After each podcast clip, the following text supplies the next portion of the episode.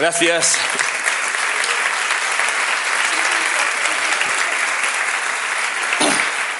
Bueno, perfecto.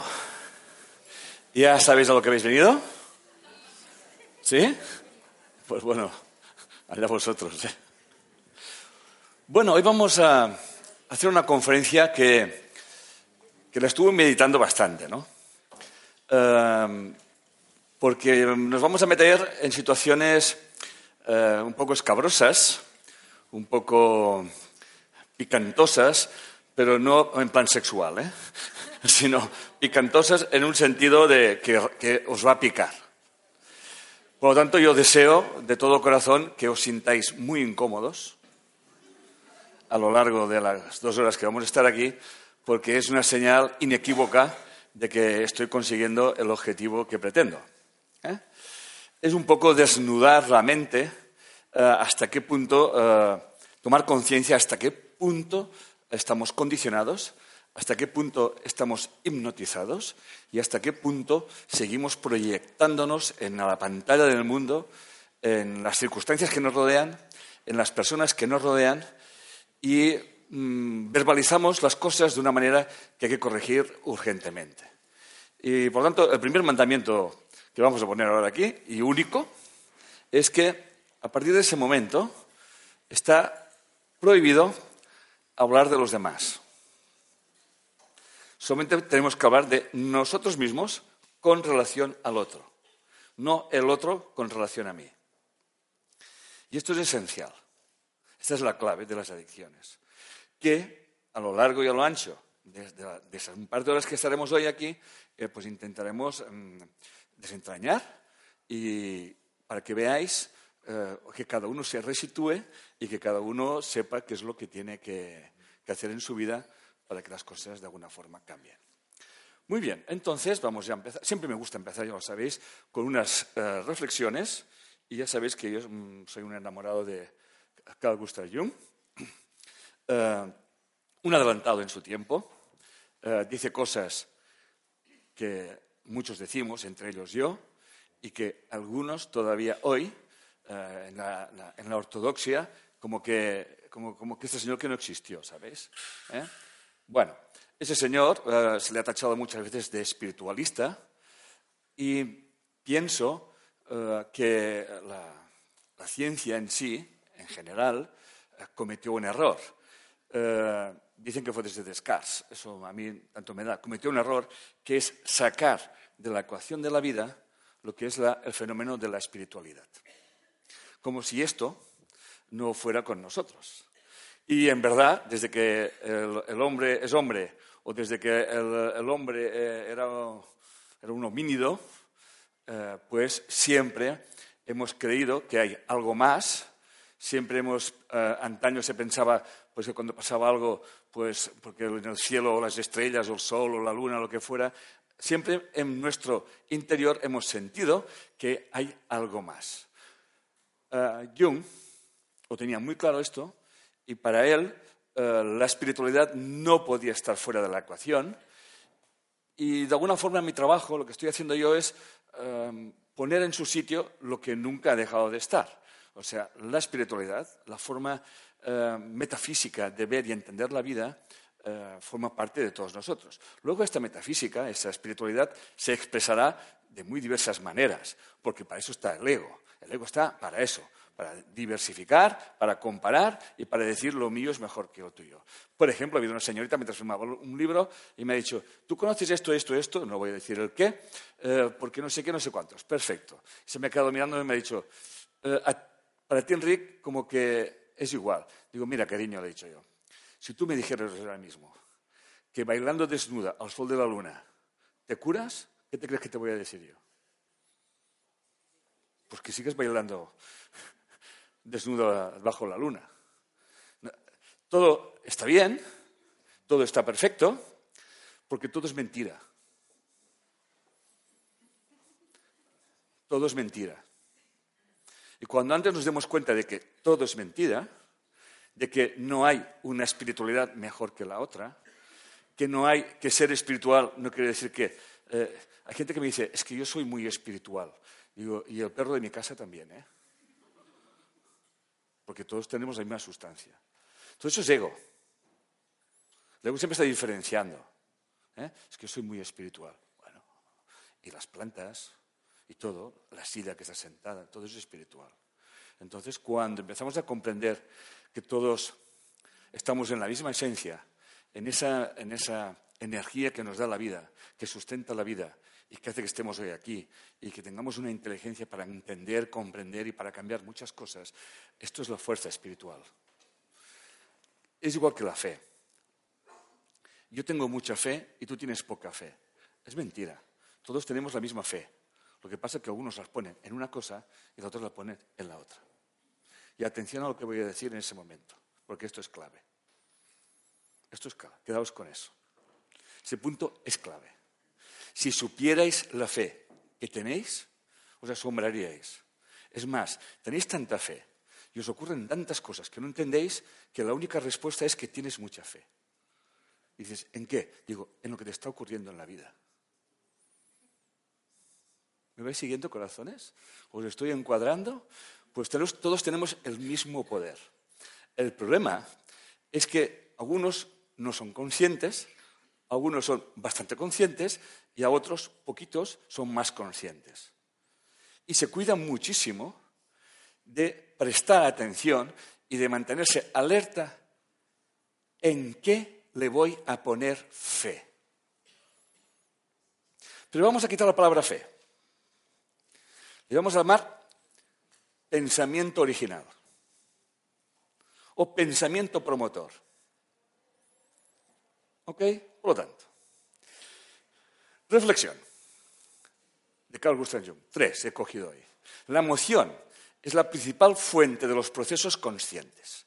No puede haber transformación de la oscuridad en luz ni de la apatía en movimiento sin emoción. ¿Estamos? Eh, yo estoy aquí y si no sintiera la emoción y el nerviosillo que siempre tengo cuando estoy aquí, mira que llevo ya unas cuantas, eso me da, eso es como que me da, me dice, perfecto, si estás vibrante, es que estás en la emoción. ¿Os imagináis?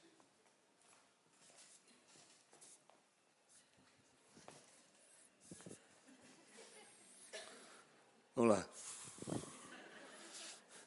¿Ya sabéis de que habéis venido aquí? ¿Estamos? Yo estoy nerviosillo. No podemos cambiar nada. No pasa nada. No podemos cambiar nada sin antes comprender. La condena no libera, oprime. Una de las cosas que enseño y sobre todo acompaño a las personas que vienen a mi consulta es que vean de otra manera aquello que ellos piensen que es un problema en sus vidas. Alguien dice o dijo que tienes problemas porque crees que es posible tenerlos. Y atención a la fe. Tenéis tanta fe en que los problemas existen que el campo cuántico os da una cantidad de problemas a escoger Ah, y además tenéis otra fe, que ha habido una señorita que me lo ha demostrado cuando firmaba el libro. He dicho, es que claro, las cosas necesitan tiempo. Y yo le he dicho, ¿cuánto tiempo necesitas? Porque ahora mismo lo pedimos al campo y te va a dar todo el tiempo que necesitas. Fijaros bien sobre el tema del tiempo. Carl Gustav Jung dice, el inconsciente no tiene tiempo. Y os recuerdo que el inconsciente forma entre el 95 y el 97% de nuestra psique. Y el consciente solamente un 3 o un 5. Dicho de otra manera, estamos robotizados por el inconsciente. Todo lo que hay en nuestro inconsciente, todo, de alguna forma, se proyecta a través de nuestro consciente y lo vemos a nuestro alrededor. Y sigue Jung. No hay problemas acerca del tiempo en él parte de nuestra psique no está en el tiempo ni en el espacio. Estos son solo una ilusión, tiempo, espacio. Y así, en cierta parte de nuestra psique, el tiempo no cuenta para nada. Bien, pero si ustedes creen que las cosas necesitan tiempo, alea se os dará. Atención a ver dónde ponéis vuestra fe. Eh, una recomendación antes de seguir. A partir de ese momento, no os creáis nada de lo que voy a decir. Esto lo suplico. Os lo suplico de verdad. Porque yo solamente puedo explicar mi experiencia, mi forma de ver y entender la vida. Lo que yo pretendo, desde el primer momento, es enseñaros que el poder no os lo va a dar nadie, porque formáis parte de este poder. Bien, ¿cómo empezó todo? Muy fácil. A que todos somos hijos de nuestros padres. ¿O no? ¿Sí? ¿Hay alguien que no tenga padres? Todos somos hijos de nuestros padres. Aquí empieza todo. Hoy vamos a hablar de las adicciones emocionales, que es una de las lacras más grandes que existe en nuestra mente y en nuestras sociedades. Y cuando hablemos de adicciones, o eh, podemos hablar de diferentes tipos de adicciones. Y estoy muy seguro que no creo que hoy las toquemos todas, ni mucho menos. Pero es igual. Como yo sé que sois muy inteligentes, cada uno se aplicará la adicción que le toca para sí mismo. ¿eh? Pero vais a entender que cuando hablamos de adicciones no estamos hablando de tomar heroína. Esto es una adicción. Ni tampoco podemos referirnos también a comer de una forma compulsiva. Esto es otra adicción. O estar todo el día pendiente de mi hijo. Esto es otra adicción. ¿Me seguís? Lo que estoy hablando. Vamos encuadrando la historia, ¿verdad que sí? El permitir que te maltraten. Otra adicción. Porque te puedo dar una torta. Pero si, si te doy dos, tienes un problema. El problema puede ser que yo me pienso que te guste y te doy tres. ¿Estamos? Vamos encuadrando la situación. Veo que ya estáis en onda, ¿eh? Muy bien. Todo pensamiento es creador. Mirad, Adán y Eva, que obviamente es una metáfora, eh, no, no hicieron ningún pecado. Ellos, ellos, lo que hicieron ellos es una bendición. Porque hasta que no apareció Adán y Eva, o sea, el dos, no pudimos elegir. Antes no podíamos elegir. Estábamos en el paraíso. Todo fantástico. Pero es que no pasaba nada. Era como un poco aburridito. ¿Entendéis? ¿Eh? Y entonces, el árbol del bien y del mal no es el árbol del bien y del mal. Es el árbol de la dualidad es vivir la experiencia del no ser para tomar conciencia de lo que soy. También quedaros con eso. O sea, yo no puedo saber quién soy si no es a través del otro. ¿Me vais siguiendo? Por lo tanto, yo nunca estoy con el otro. Yo siempre estoy conmigo mismo a través del otro.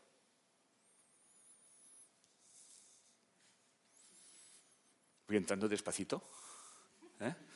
para que todo el mundo se vaya recolocando. Pero supongo que me vais siguiendo. ¿eh? Entonces, la historia es muy simple. Tampoco existe en el universo ni la casualidad ni la causalidad. Solamente existe la sincronicidad. Por lo tanto, si ustedes están aquí, es porque tienen una frecuencia, resuenan una frecuencia. Y si yo estoy aquí, estoy emitiendo la misma frecuencia. Si no, no estaríamos aquí. Si estamos aquí, es por sincronía. Es porque hay una llamada que te hace hacer las cosas. Y esto es muy importante.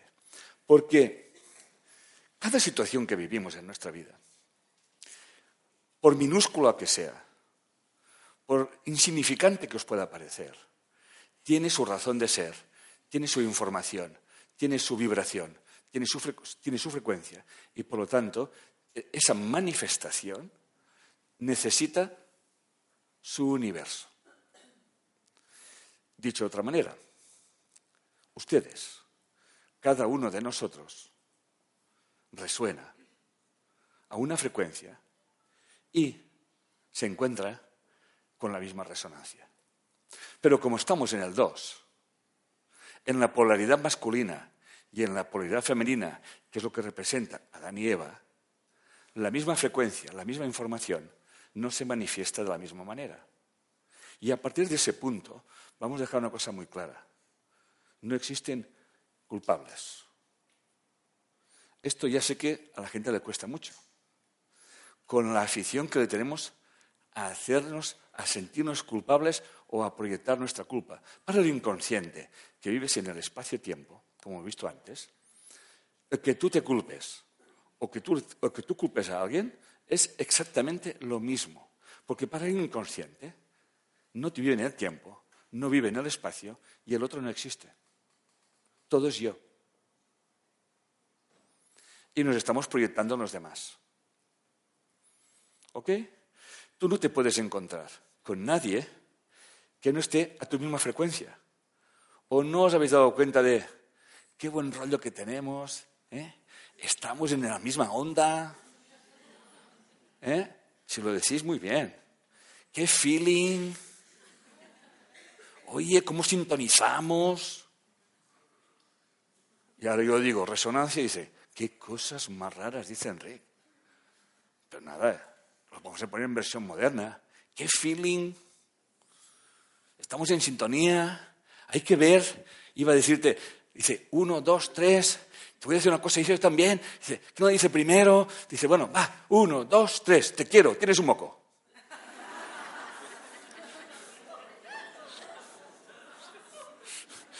Estos no están en mucha sintonía. Pero estamos convencidísimos de que sí. ¿eh? Un chiste que me contaba otro día sobre el tema de las frecuencias. Como la gente está muy ducha en eso, y dice, mira, Enrique, estos están en frecuencia. Clic. Y me envían el chiste, y ahora mismo se me ha ocurrido. ¿eh? Porque nunca os ha pasado que estáis frente con alguien y dices, hostia. ¿Eh? ¿Qué te pasa? Hoy no me entiendes. Y nunca habéis, dicho con tu pareja, con tu mejor amigo, tu mejor amiga, y dices, hostia, ¿qué te pasa? Hoy no me entiendes. Hay una que se tapa la boca, no sé por qué. ¿Eh? ¿No, os ha pasado nunca esto? Dice, oye, qué buen rollito que tenemos hoy. ¿Eh? Y todo va bien. Estáis en frecuencia. ¿Nunca os ha pasado que llegas a casa y dices, uy, cuando yo pile a mi, mujer en la cocina, tú. Y luego llegas allí y está tu mujer llamando a su madre y tú dices, no ha captado, ¿eh? no ha captado mi frecuencia. O nunca os habéis, habéis pasado que estás pensando en alguien y te lo encuentras en la esquina, o te llama, ¿es que sí? Qué casualidad, ¿verdad? Pues ahora preguntémonos, ¿qué pasa cuando estoy en frecuencia y qué pasa cuando no lo estoy? ¿Qué hace la gente? Hoy estás muy rara. Y ella dice, ¿no seas tú el raro? ¿Me vais siguiendo? No, solamente estoy explicando pequeñas anécdotas cotidianas que nos parecen muy normales, pero son muy importantes. Lo que deberíamos de hacer siempre es cuál es el pensamiento promotor, cuál es el primer pensamiento que tengo sobre algo. Esto es importante. Por ejemplo, no tienen trabajo. ¿Vale? Cosa rara, ¿verdad que sí? No tienes trabajo. Podemos hablar del trabajo y podemos hablar de estadísticas y podemos hablar de que la bolsa sube, que la bolsa baja y podemos hablar del petróleo que ahora está por los suelos. ¿eh? O sea, podríamos hablar de cualquier cosa, ¿no? Podríamos estar hablando constantemente de que es el gobierno. Uy, hablar del gobierno es una cosa muy divertida, porque la culpa siempre la tiene el gobierno. ¿eh? O sea, podríamos hablar de muchas cosas, ¿no? Pero esto no nos va a solucionar nunca nada. Sencillamente va a reforzarnos nuestra vida y nuestras creencias. Tú no tienes trabajo. La primera pregunta que tienes que hacer es, a ti, es, ¿tú quieres trabajar? Esta es la primera pregunta. Claro, tú me puedes decir, hombre, es que yo necesito el trabajo. Correcto. Aquí es donde la cagas. ¿Por qué la cagamos aquí? Vale, que vosotros ya sabéis de qué va esto. ¿Eh? Yo necesito trabajo. Y el universo te da la necesidad del trabajo. Y entonces tienes trabajo, lo pierdes, vuelves a tenerlo y vives en una situación precaria, vamos a llamarle, ¿verdad? Pero esa situación precaria está en tu mente. Me diréis, bueno, sí, pero hay, hay una conciencia global, ¿cierto? Y los que manipulan esa conciencia global saben que manipulando la forma de pensar de la gente van a crear esa realidad. Tan simple como esto. Es tan simple como levantarse y decirle, hace tiempo que lo hice, yo lo hice esto, mira, mira jefe, yo te lo voy a decir claro, tú, tú me has dado la vida, hoy, hoy he tomado conciencia. Antes lo sabía, pero ahora tengo conciencia. Y sabes qué, si a que tú me has dado la vida, ¿quién mejor para que me diga qué es lo que tengo que hacer? Pues ala. Ah, me gustaría viajar bastante, no le dije cuánto y no paro de viajar, y, diría, bueno, y, en fin, y de vez en cuando unas vacaciones. Entonces, mis viajes se convierten en trabajo y en vacaciones a la vez. ¿Estamos? Bueno, no, lo, hace bastante, no lo hace mal el jefe. ¿Me seguís? Ahora, ¿cuántos estáis dispuestos a renunciar, a creer que vosotros tenéis la solución a vuestras vidas? Solamente observar vuestras vidas. Estoy hablando desde hace un rato de todos los pensamientos son creadores. Todos.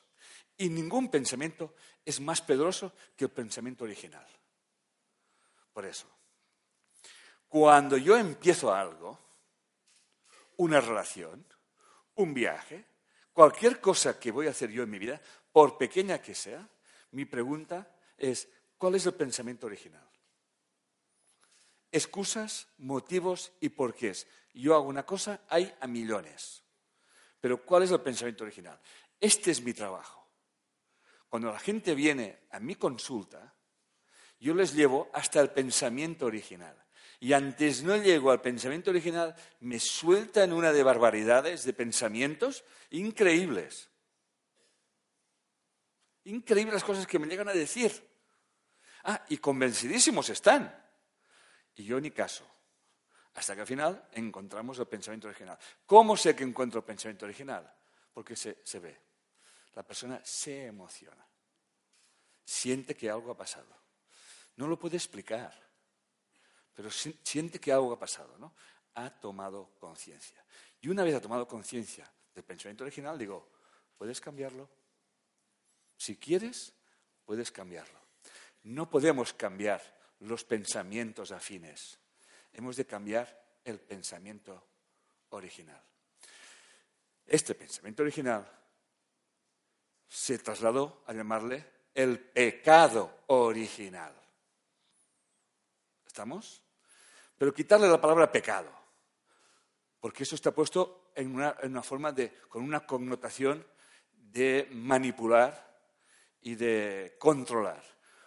Poner el error original. Y el error original, el primer error original, es creer que yo estoy separado de mi fuente, de mi creador. Y como yo esto lo he creído, a esto se le llama el pecado original. Y por eso se, se expresa como la expulsión del paraíso. Adán y Eva no lo expulsaron de ningún sitio. Fuimos nosotros que nos expulsamos cuando creímos, ¿me vais siguiendo corazones? Cuando creímos, cuando pensábamos que habíamos, que alguien estaba como enfadado, que alguien estaba ofendido.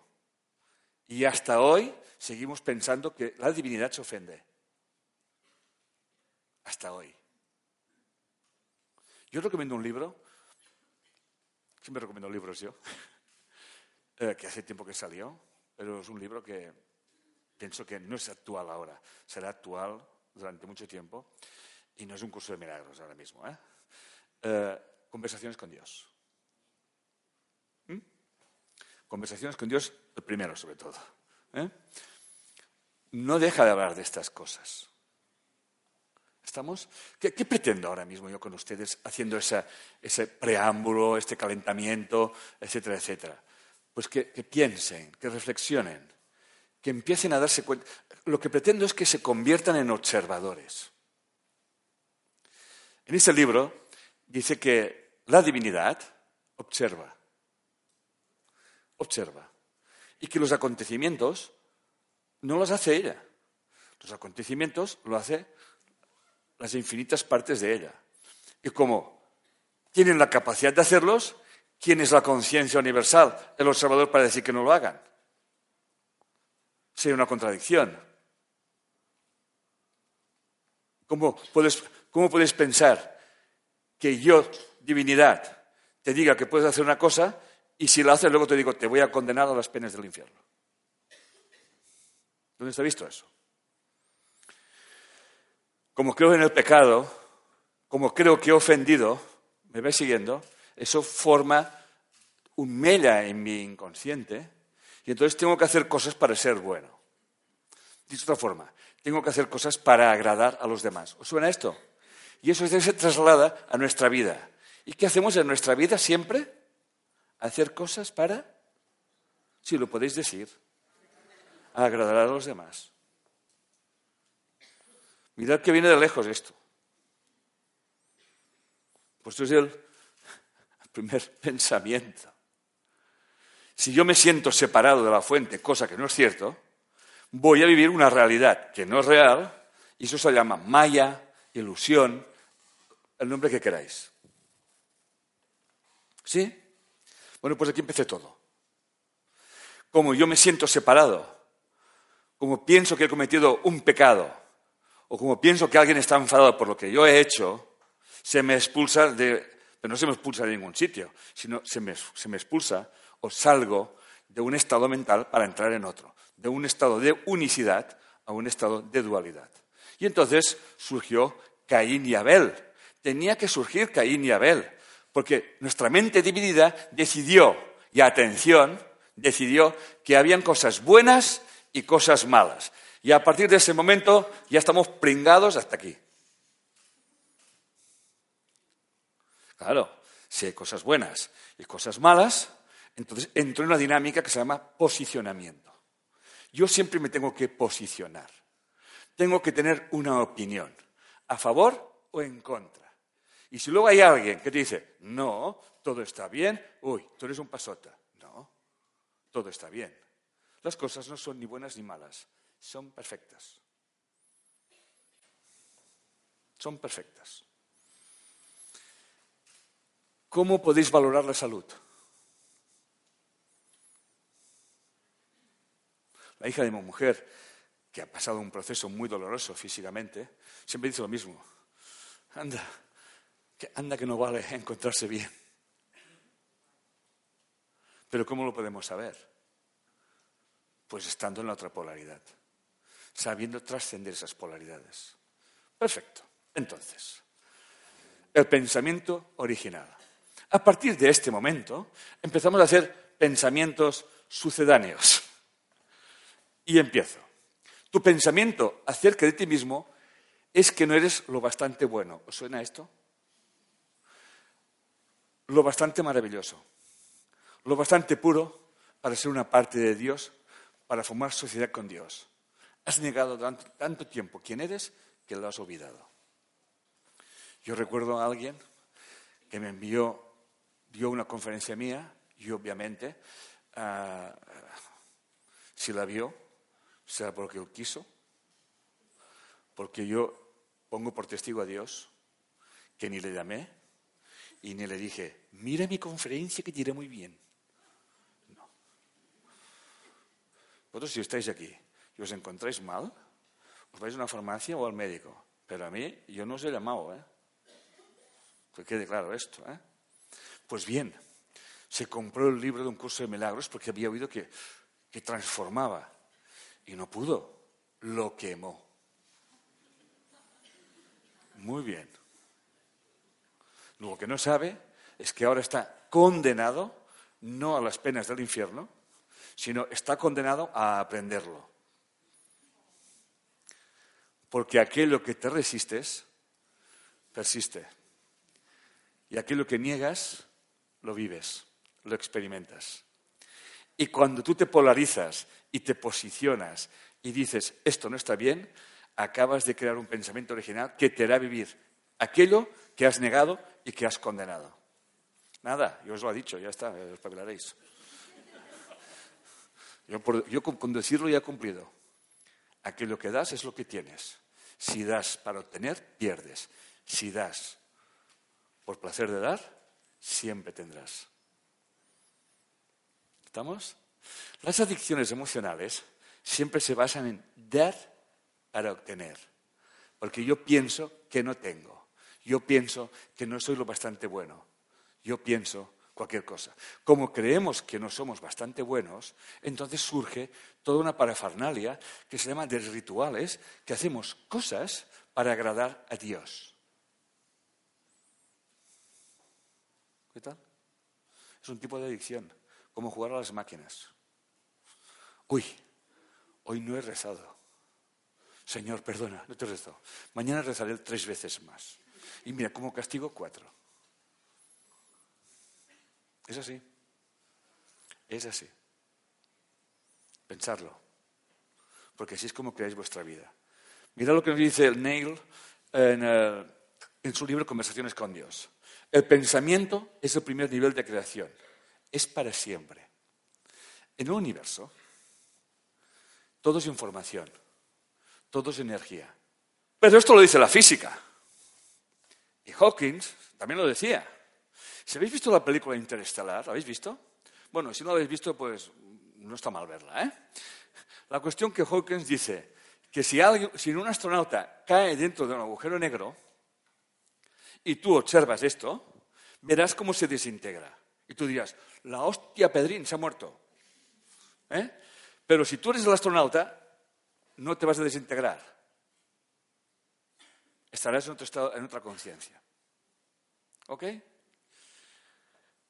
Porque la física cuántica, el pilar de la física cuántica es el siguiente. La información que lleva la materia nunca se puede perder. Y ahora que me dice que la muerte existe. Solamente existe el miedo a la muerte. Que este es el peor pensamiento original que podemos tener. Y se deriva de que creemos que estamos fuera del Edén. ¿Estamos?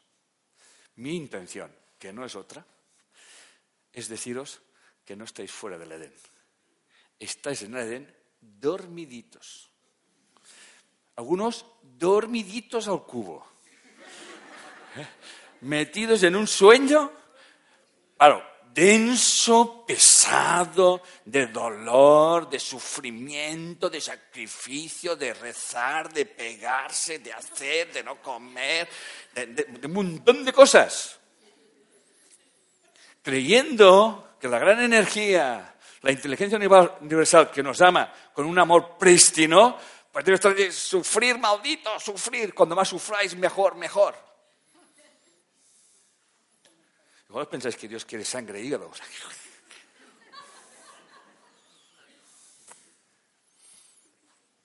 Yo estoy aquí para decir que la energía que lo sustenta todo y que hace que estemos aquí nos ama tanto que somos incapaces hasta de imaginarlo.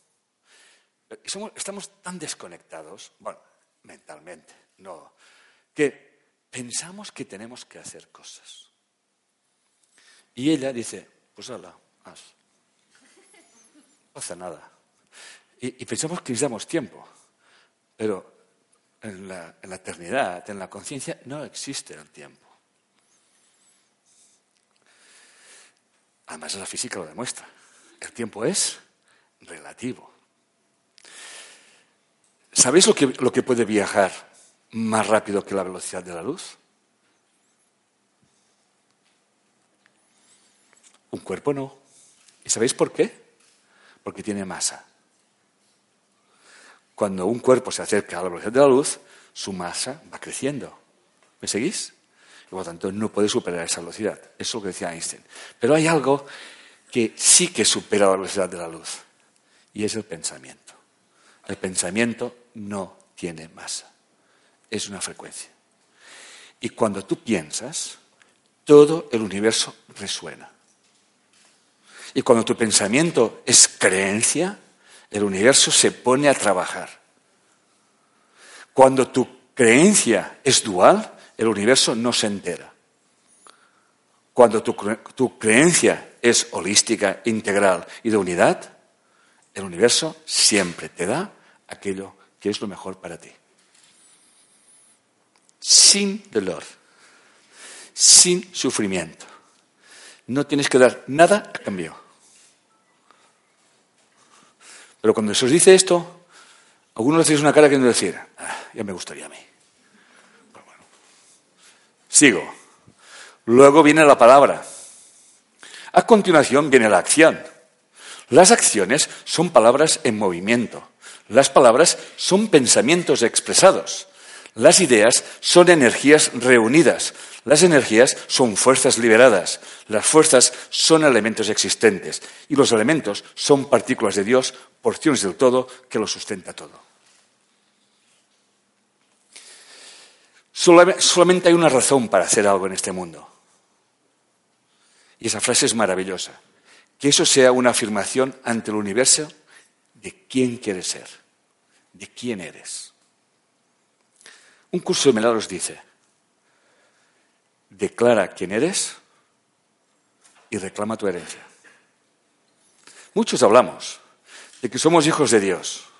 Y yo os pregunto, no a vosotros, yo pregunto, ¿quién realmente se siente hijo de Dios?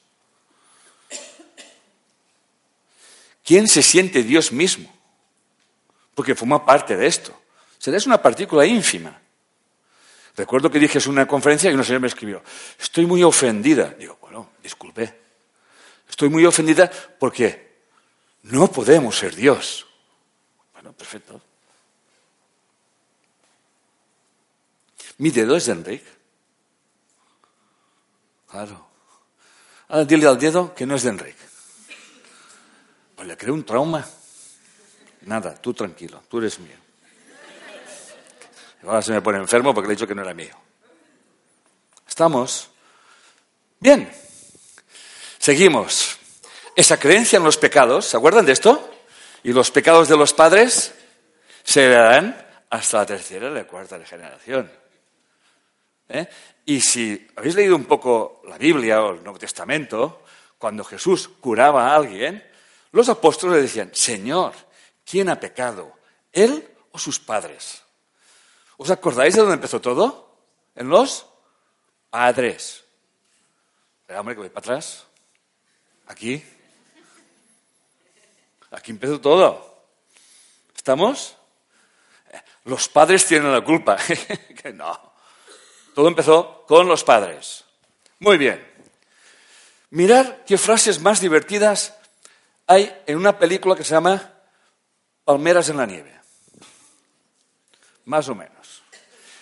Cuando tú vas a ver una película y te salen esas frases, dices, vamos bien. Y dice, la vida es circular, los hechos se repiten, en otras circunstancias, sí, pero básicamente semejantes, como la naturaleza. En otro sitio, Dios no envía enfermedades, porque Dios es bueno. Las enfermedades no las envían nuestros antepasados, ancestros, porque no hacemos lo que ellos quieren. Esperan, esperan.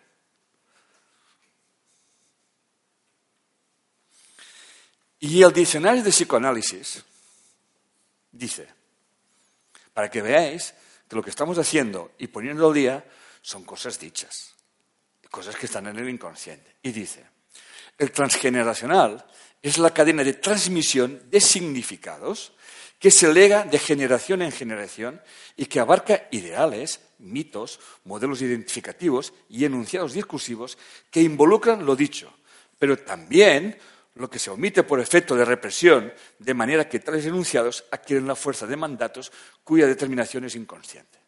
Bueno, ya sabéis que los diccionarios ortodoxos las cosas se tienen que decir un poco más complicadas, ¿eh? ¿Lo entendéis? Dicho de otra manera, la información se transmite de padres y a hijos, pero no para que sea una putada, ¿vale? Sino para que haya alguien que la trascienda y haga aquello diferente que los demás que tanto sufrieron, para que esa forma, si tú trasciendes la información, se van a beneficiar estos y se van a beneficiar los que van a venir. Me estoy explicando, corazones, y esto se llama un acto de amor. ¿Estamos? No como hace el ego. Ah, claro, ¿qué culpa tengo yo? ¿Eh? De que mis padres fueron unos imbéciles. ¿Suena esto? ¿Qué culpa tengo yo de que mi padre fuera un borracho? Pues culpa, culpa, ninguna. Tu alma habrá venido aquí para alguna cosa, digo yo. Yo siempre digo lo mismo. Digo, mira, tío, los padres yo no los he escogido. Los has escogido tú. Y si no te gustan, pues haz una hoja de reclamaciones y la envías al jefe. ¿Tú qué quieres que te diga yo? Yo lo único que estoy aquí es para explicarte cómo resuenas, para que comprendas que aquello que te rodea tiene una razón de ser, que es un, es un compromiso de tu alma. ¿Y a mí qué me cuentas? Es como el chiste aquel. Dos almas que están en el cielo. Y, y viene San Pedro y dice, bueno, tenéis cosas pendientes hay que arreglar. Ya están bien tantas vacaciones aquí, ¿eh? Hala, venga, coger el ave y para la tierra. Y cogen un vagón, van allí, vagón, vagón 3. Y otro dice, mira también, vagón 3. Entra, y dice, mira, la 104. Y yo, tengo 5. Y, el vagón vacío. Y los dos juntos, ¿no? Y sale el tren, dirección a la tierra. ¿Eh? El viaje dura un poquito. Le está para hablar. Y le dice, bueno, como todavía no estamos dormidos, las almas, saben a lo que van. Y uno dice, ¿y tú qué vas a la tierra? ¿Qué vas a hacer? dice, yo voy a aprender a que me respeten. Digo, anda, entonces yo soy el que te va a dar las hostias. o sea, que ya van juntos. Polaridad, polaridad.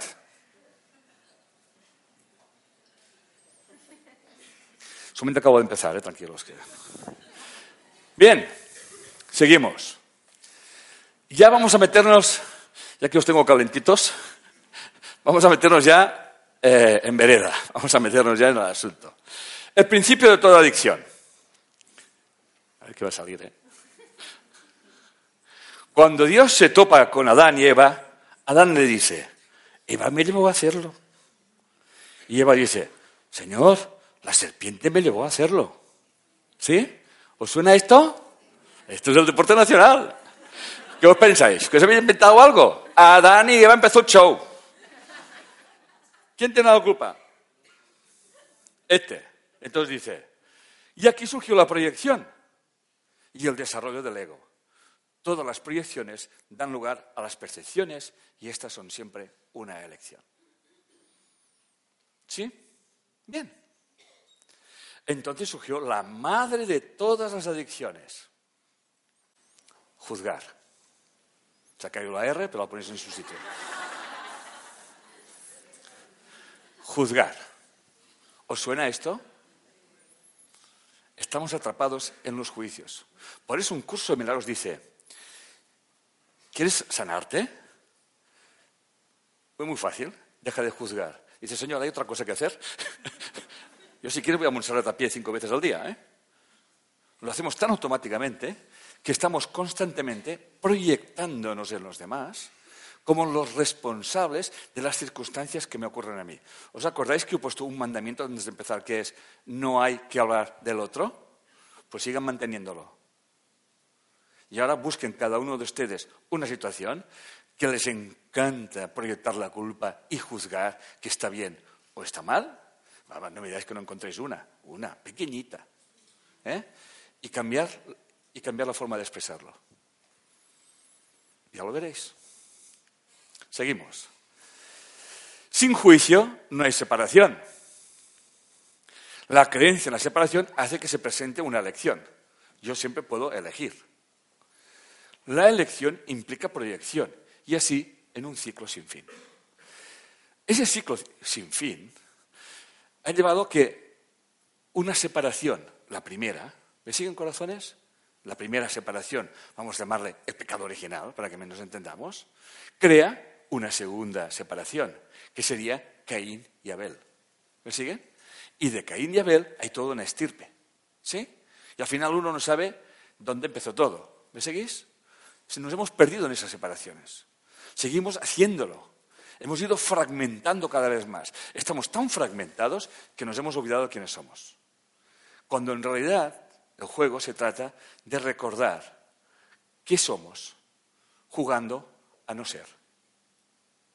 Pero nos hemos olvidado. Por eso el despertar, el tomar conciencia, es como un reset. Es como alto. Ya sé cómo cambiar esto. Y lo que tengo que cambiar es mi pensamiento. ¿Me siguen? Si yo cambio el pensamiento, estoy cambiando la información. Pero ese pensamiento no lo voy a cambiar, porque me han dicho que tengo que cambiar el pensamiento tres veces al día. Mi marido es muy bueno, mi marido es muy bueno, mi marido es bueno. Y por la noche, mi marido es muy bueno, mi marido es muy bueno. Y, yo me perdono y me perdono y me perdono. Y me vuelvo a perdonar por si no me perdonaba bastante, ¿no? Y al final te llegan a casa y dices, Enrique, yo llevo 25 años perdonándome y estoy cabreadísimo.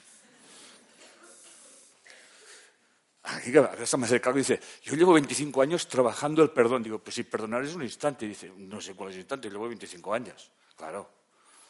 El perdón, ese perdón es dual. Es creer que tú me has ofendido y que yo soy bueno, te tengo que perdonar. Esto no es un acto de amor, esto es un acto de sacrificio.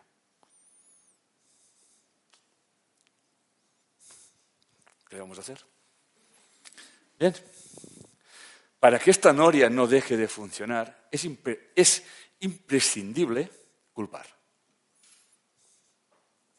¿Qué tal? ¿Repito cómo funcionan las elecciones?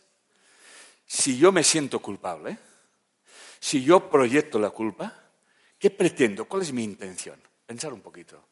No es un examen, ¿eh? os lo prometo. Solamente estoy haciendo preguntas autorreflexivas. ¿Cuál es mi intención? Pues lo voy a decir manipular al otro. Si yo consigo que el otro se sienta culpable, va a obedecerme, va a hacer lo que yo le diga. ¿Es que sí? Algunos vais haciendo. Otros hacen. Para que no se les vea mucho. Pero no os preocupéis, hombre. Si aquí eso es deporte nacional. Si lo hacemos eh, eh, inconscientemente. ¿eh? ¡Ay! He llegado tarde por culpa de la lluvia. He llegado tarde por la culpa del tránsito. ¿eh? Digo, ¿y el tránsito cómo está? Cada día es igual. Dice, pues sal un poquito antes, ¿no? Si cada día es igual, ¿eh? Sal un poco antes. Muy bien. La culpa fundamental. Os voy aterrizando, ¿eh? ¿Lo viendo, no? Voy bajando, ¿eh? Esto, como podéis ver, harto de un todo y me voy a quedar en una pequeñísima parte. Pero la gente se queda atrapada en la pequeñísima parte y luego dice, ay, qué mal que lo pasó. Dice, yo más que tú. Y entonces empezamos otra vez. Dice, pero tú no sabes, ¿eh? No te cuento, ¿eh? Sí, sí, sí, sí pues cuento, yo tampoco te cuento. Ya estamos. Ya estamos. Y todo empieza igual. Nos quedamos en nuestras miserias. ¿Me vais siguiendo? Yo lo que estoy haciendo es llevar de la totalidad a la miseria vuestra particular. ¿Sí? Y cuando lleguéis a la miseria particular, pues le pegáis una patada, tú, y ya está. Estamos. Por eso, luego nos abriremos, ¿eh? O sea, haremos así y así. ¿Ok? Ese es el viaje que os estoy haciendo. ¿Queda claro? Ahora estoy, es como un embudo. Y cuando estemos todos así, luego haré, ¿eh? Muy bien. ¿Cuál es la primera proyección de la culpa? Siempre es hacia nuestros padres. ¿O no lo sabíais esto? ¿Eh? Si existo es por vuestra culpa. Yo no pedí venir. ¿Eh? Yo les contesto, si tú supieras que hasta hiciste 25 peticiones a Dios para ver cuánto bajabas a divertirte aquí abajo. ¿Eh? Muy bien. La culpa fundamental, su esencia es el victimismo. ¿No suena esto? Esto, esto es la, más grande adicción que existe. El victimismo. El ay pobre de mí. ¿Sabéis cuánta energía chupan los víctimas? Me río yo de Drácula. El Drácula es un aprendiz. El victimista, la persona que va de víctima por la vida, es como un agujero negro. Todos allí.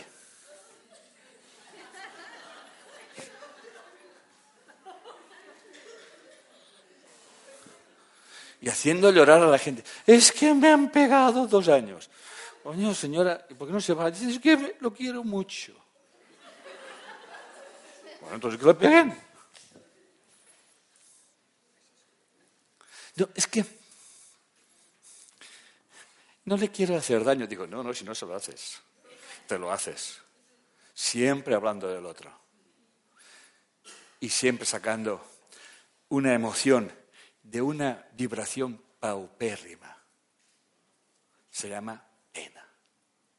¿Hay alguien de aquí que le gusta que le tengan pena a la gente de ellos? ¿Hay alguien que le guste que tenga pena? Yo nunca he encontrado a nadie. Ahora, dar pena, encuentro mucha gente. ¿Eh? Pero es, curioso, ¿eh? Es que me da pena. Yo digo, la pena en todo caso la das tú. Fijaros que yo no hablo del otro. Solamente hablo de experiencias. Enganchadas, adictivas. Seguimos. Relaciones especiales. Aquí surge toda la historia. Volvemos otra vez al 2. Como yo me siento culpable, como yo no me siento eh, lo suficientemente bueno, ¿me seguís? Como yo no me siento lo suficientemente abundante. ¿Me seguís? Como yo pienso que tengo unas carencias, ¿me seguís? ¿Qué tengo que hacer? Buscar quien me las llene. ¿O no?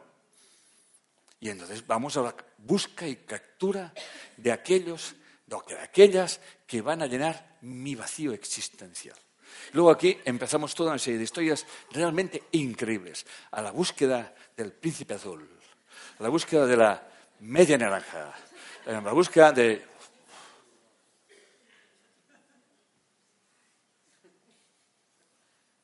Todo, el ego se pone de un gordo que ni los cerdos más gordos de un corral. ¿eh? O sea, cuando más empezamos así, no, pues es que estoy buscando mi media naranja. Te juro que ya duermes con ella.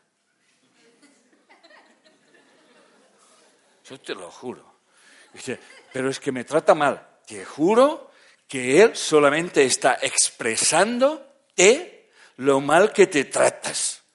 Y el trabajo que le estás dando al campo universal para enviarte algo que te haga expresar y vivir tus sentimientos y tus pensamientos de que no vales, de que no sirves y de que no eres merecedor o no eres merecedora.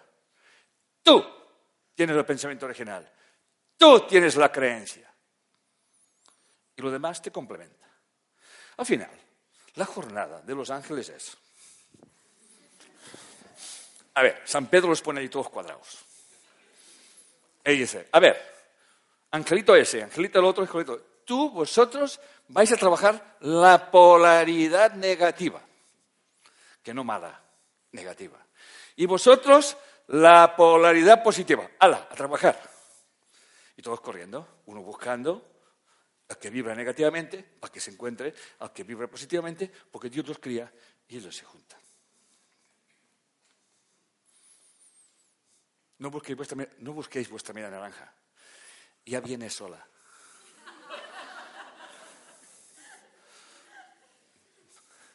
Nunca habéis ido a un sitio y os habéis encontrado a alguien le dices a la amiga o al amigo, me acabo de enamorar.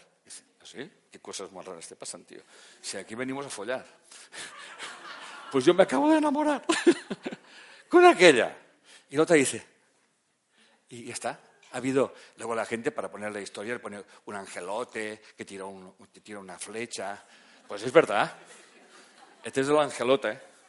Es el que ha mandado San Pedro, ha dicho, tú, aquí coge un arco y una flecha y mete aquí un flechazo a esos dos, porque se están atrayendo que ya veas tú. Y luego te vienen y te dicen, oye, Enrique, no sé qué me pasa. ¿Qué te pasa? dice, siempre me encuentro con los mismos hombres y con las mismas mujeres. Y dice, oye, qué bien que vas, le digo yo. Dice, no, no, me, dice, no me gustan. Digo, ¿cómo que no te gustan? Pero si atraes esto, es lo que tú estás pidiendo. Y, cuando yo he pedido eso, dice, el 97% de tu sí que pide esto. Es inconsciente. Toma conciencia. ¿Y qué, qué hago? Digo, bueno, ¿qué tienes que aprender? Normalmente tienes que aprender del otro lo que más te disgusta.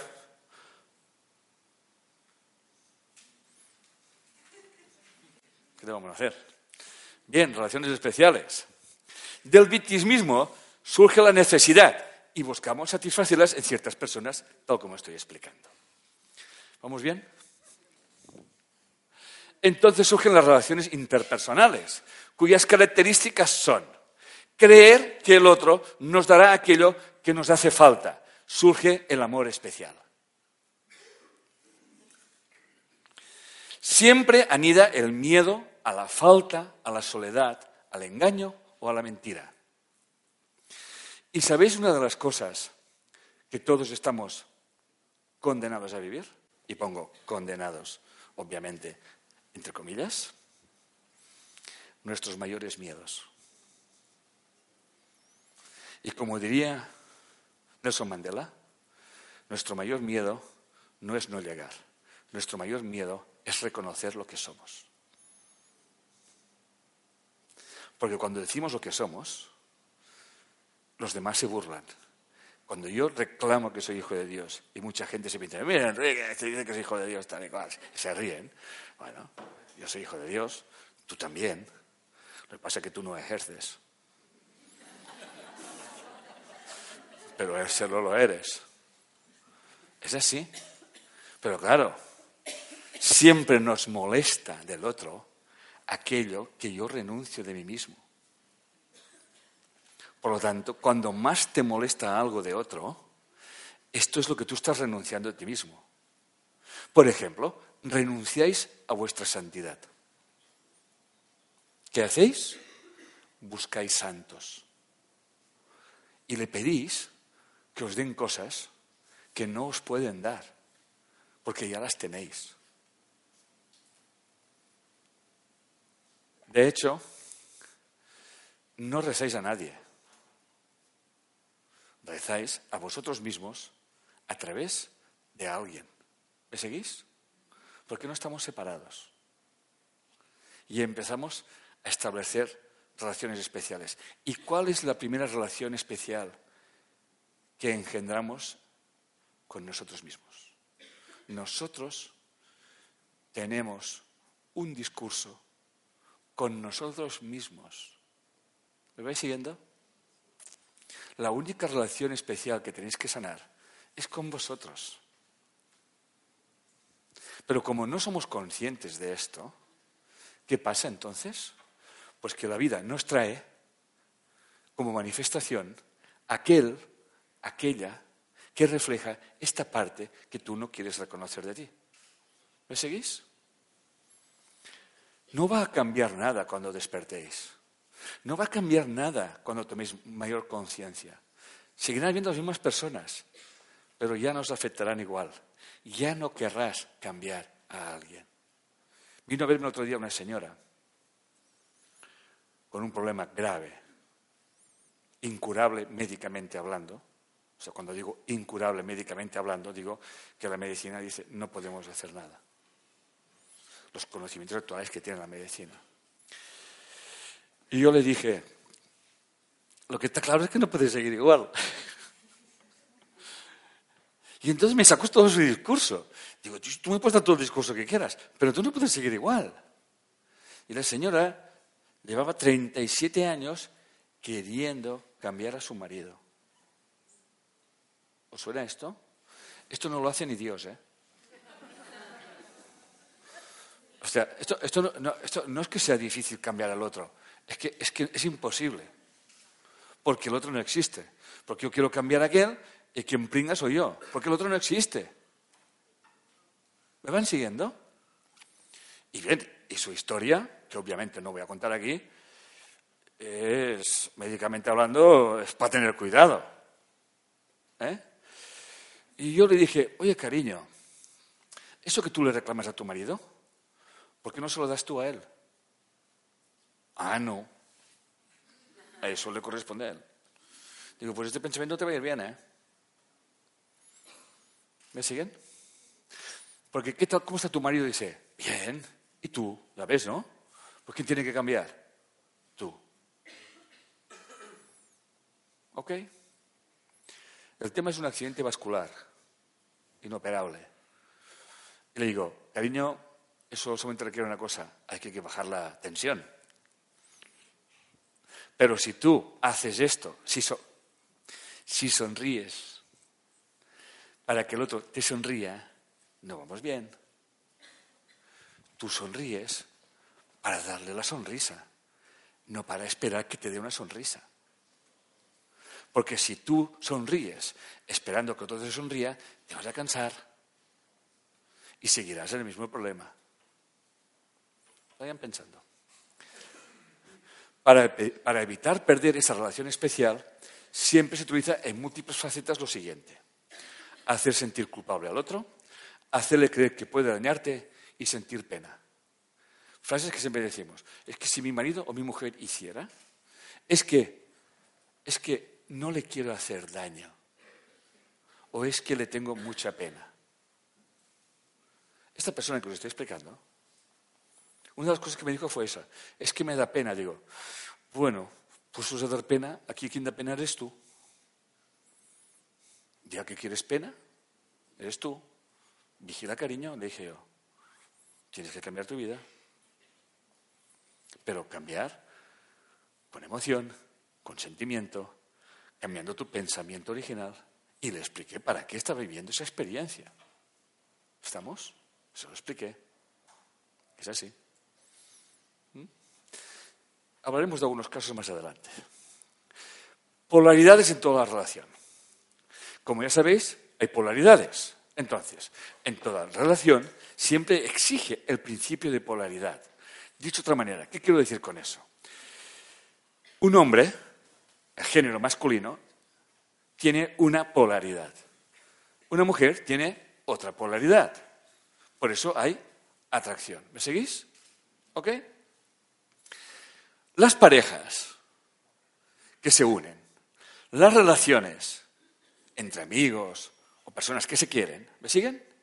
Se complementan en su polaridad. Dicho de otra manera, te vas a perder lo bueno, ¿eh? Sí, sí, ves, ves, ves. Es importante ir al lavabo, sí. Se complementan, se complementan las polaridades, pero ambas tienen la misma información. Lo que ocurre es que una polaridad manifiesta la información de una manera y la otra polaridad la manifiesta de otra manera. ¿Me seguís? ¿Ok? Nunca os olvidéis de esto. ¿eh? Cuando tú discutes con tu marido, cuando tú discutes con tu mujer, os juro que tenéis razón los dos. Tú en tu polaridad y el otro en la otra. Lo sabio es pensar, ¿qué estoy viendo que me está molestando? Que a la vez estoy proyectando. ¿Me seguís? ¿Va quedando claro? Que estamos para unir, no para separar, ¿eh? Muy bien. La resonancia es la cualidad física, vibracional, que activa toda relación, es la comunicación esencial. Cuando yo tengo una forma de pensamiento, escúcheme bien, cuando yo pienso que las cosas son de esta manera o de la otra manera, resulta que estoy viviendo esa verdad. Y luego digo, ¿ves cómo tengo razón? ¿Me seguís? Y lo que tú no eres... Muy bien, cariño, sí, me gusta. Ha sido rápido, ¿eh? Por eso. Entonces, esa vibración, esta vibración, esa vibración que tú has proyectado, ¿eh? se manifiesta en tu vida. Y no nos damos cuenta. Siempre te estás encontrando contigo mismo. Siempre. Por eso un curso de milagros dice que, para empezar, cualquier encuentro que tengas en tu vida debería de ser santo. O sea, ¿para qué estoy experimentando esto? ¿Qué tengo que aprender en ese momento? ¿Qué estoy proyectando para experimentar eso? ¿Me siguen? ¿Ok? Seguimos. Todas nuestras relaciones son resonancias, información que buscan complementarse tal como lo estoy explicando. No hay relaciones casuales. Sí hay relaciones que se complementan. Estamos en fase o en desfase. ¿Qué quiere decir eso? Que o estamos todo el día discutiendo o estamos todo el día pegados. Se llaman excesos. ¿Me seguís? Estamos en fase o en desfase. Pero nos complementamos. ¿Ok? Estamos en la onda, estamos en el feeling. ¿eh? Toda resonancia busca estabilidad en la proyección. Yo siempre busco encontrarme bien proyectándome en el otro, esperando que el otro haga aquello que a mí me gustaría que hiciera. Es aquello que dos amigas dicen, oye, tú ya sabes que tu marido que te vas a casar, ese hombre, bla, bla, bla, bla, bla, bla, bla, dice, ya lo cambiaré. Sí, sí. Muy bien. La segunda relación, y ya vamos entrando en tema, ¿eh? La primera es hombre y mujer, o yin o yang, o femenino o masculino. ¿Estamos de acuerdo? O polaridad negativa o positiva, entendiendo que polaridad negativa no es malo ni positiva es bueno, es una polaridad. Punto. ¿Sí? Bien. La primera relación siempre es entre el hombre y la mujer. La que perpetúa esta es la segunda relación. Y atención que nadie se ofenda. La relación madre-hijo, relación madre-hija. Ahora es cuando ya la gente empieza a ver qué pasa aquí. ¿Y dónde están los hombres? Tranquilos. ¿Qué están?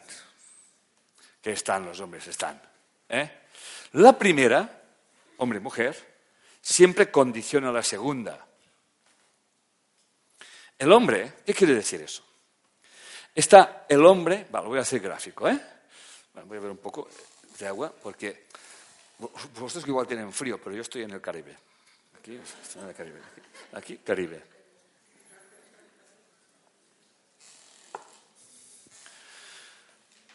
Adán. Eva. Caín y Abel. Las relaciones, después de esta, la relación que la mujer tenga en función a su pareja, ¿me vais siguiendo? marca la relación con los hijos. ¿Me entendéis? Porque los hijos pertenecen a la madre, biológicamente hablando, y como mínimo durante bastantes meses emocionalmente. Hasta como mínimo hasta los tres años. ¿Me seguís? ¿Ok? Obviamente eso no quiere decir que si está el padre allí, el, hijo no se entera. Pero ahí está. Así como sea, escuchadme bien por favor, ¿eh? Así como sea la relación hombre-mujer, ¿me siguen? Así es la relación mujer con el hijo, relación mujer con la hija. ¿Estamos? respirando por aquí, ¿eh? Ahora estamos entrando. ¿Has visto que vamos a... ¿Van viendo? Ya estamos ya tocando las paredes, ¿eh? ¿eh? Esto es muy importante. O sea, la mujer, desde el momento que engendra a un ser, ¿estamos? más los meses de gestación, como viva la relación con el hombre, ¿me siguen? Va a marcar la relación de este con el hijo. ¿Estamos o no estamos? ¿Estamos de acuerdo con eso? No, hay que ser muy listo, ¿eh? esto es así. ¿Eh? Menos mal que hoy en día los hombres ya se implican y también se sienten embarazados. ¿Eh? y, le hablan a, la criatura y la acarician y, la, criatura ya oye a papá, oye otras cosas, menos, menos mal, pero también eso tiene que ver la relación que tiene la mujer con el hombre. ¿Me, seguís o no me seguís? O sea, como yo sea como mujer, atraeré un tipo de hombre, ¿me seguís? Que a la vez me hará vivir una experiencia de maternidad, ¿me vais siguiendo? Que condicionará a mis hijos. ¿Me seguís, corazones? Aquí no hay culpables, ¿eh? Porque aquí la gente se empieza a sacar el látigo. No, no, no, no. Aquí estamos para tomar conciencia, para cambiar los pensamientos originales, ¿de acuerdo? ¿Sí? Bien, seguimos. Todas las relaciones afectivas tienen dos polaridades. Una carencia afectiva, yo le llamo un exceso de negativo, y una abundancia afectiva que yo le llamo un exceso de positivo. ¿Eh? Y ahora ya estamos entrando en materia. ¿Eh? Entonces, la carencia afectiva acostumbra a ser madre-hija. Y la abundancia afectiva acostumbra a ser madre-hijo. Acostumbra. Esto no son matemáticas, ¿eh?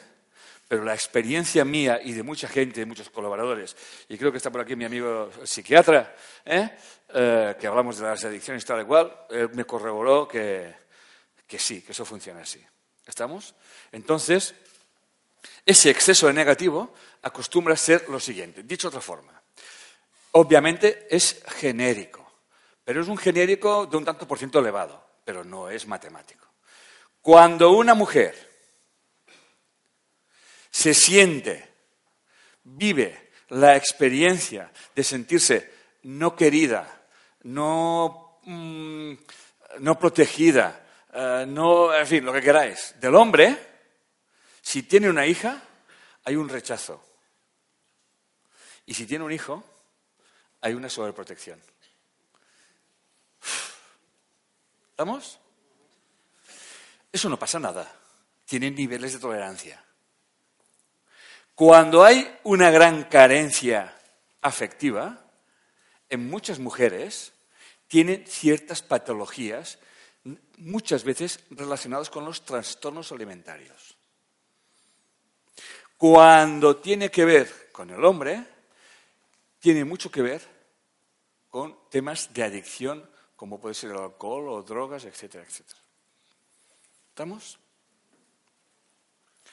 A veces se da, y se da, que si no hay un hombre en esa familia, la mujer proyecta esta, ah, ese vacío sobreprotegiendo a la hija. ¿Me seguís lo que quiero decir? O sea, eh, la hija tiene un exceso de positivo.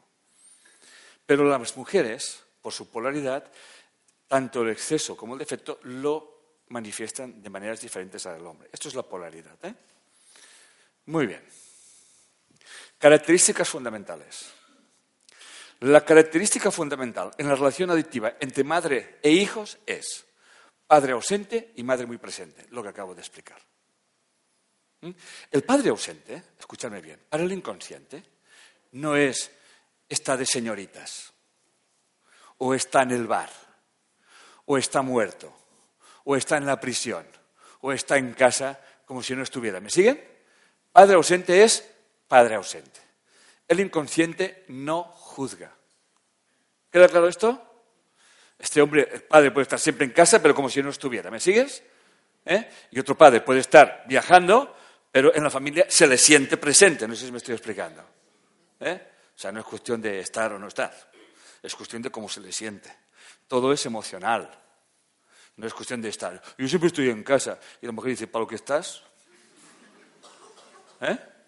Y en cambio hay otro hombre que quizás viaje mucho, pero siempre todo el mundo lo siente muy presente, ¿no? Y más hoy en día, tú. Que hoy en día un WhatsApp, aquí, allá, pero, pero es así. ¿eh? Pero en otros momentos no es así. Hoy en día, gracias a la tecnología, esas distancias eh, se, se arreglan, ¿no? Pero antes el hombre podía estar viajando semanas y la mujer se tenía que ocupar y luego tenía que acostarse sola. ¿Me va siguiendo? Y biológicamente le falta esa parte masculina que, aunque lo lleve bien y que todo está muy bien, como dicen muchos, luego se ve el problema en los hijos. ¿Me van siguiendo, corazones? ¿Eh? Obviamente estoy explicando eh, arquetipos, cosas genéricas, no estoy explicando cosas concretas. ¿Ok? Bien. En ausencia del macho alfa, la madre proyecta sus cuidados en el hijo si es que los hay. En ausencia del macho alfa, la hembra se distancia de las hembras, normalmente. Características de la ausencia del padre según lo inconsciente. Antes que nada, y lo he dicho, el inconsciente no juzga. Solo recibe la información emocional de una madre como vive esa ausencia que lo acabo de explicar. ¿Entendéis? Yo no quiero que caigáis en el determinismo de, como yo, mi marido siempre viaja, entonces mis hijos van a sufrir mi, proyección. No. Es como tú vives la relación con tu marido. ¿Me seguís? Igual está de viaje y te dices, oh, menos mal. ¿Eh? O como le decía que le dice, Paquita, ¿ya te has enterado que tu marido está siempre en el bar de señoritas? Y Paquita dice, Hombre, es que mi marido es muy macho. Y dice, mientras a mí me pase la tarjeta, a esta no le va a pasar nada. ¿eh? Y a los hijos menos. ¿eh? Atención que no es lo que se hace, sino cómo se vive. ¿Estamos? El inconsciente no entiende de distancias. A mí me hace mucha gracia. Dice, no, yo me, es que no puedo ver a mi madre y me he ido a la China. Y digo, ¿y te la has llevado encima a tu madre? Porque todo el día está pensando, ¿y qué piensa mi madre? ¿Qué piensa mi madre? ¿Qué piensa mi madre? ¿Hay mi madre? ¿Hay mi madre? ¿Hay mi madre? ¿Mi padre? ¿Mi padre? ¿Me sigues? No, esto es así. Para el inconsciente no hay distancias. ¿Estamos? ¿Sí? Bien. La ausencia no se justifica porque está trabajando, como explicaba, y para el inconsciente toda ausencia es la misma carencia, tal como explicaba. La adicción es la forma más invisible de violencia. Y ahora sí nos vamos a meter ya en la esencia de la adicción. Se llama violencia. Para meterme aquí tuve que reflexionar unos cuantos días, ¿eh? bueno, unas cuantas horas.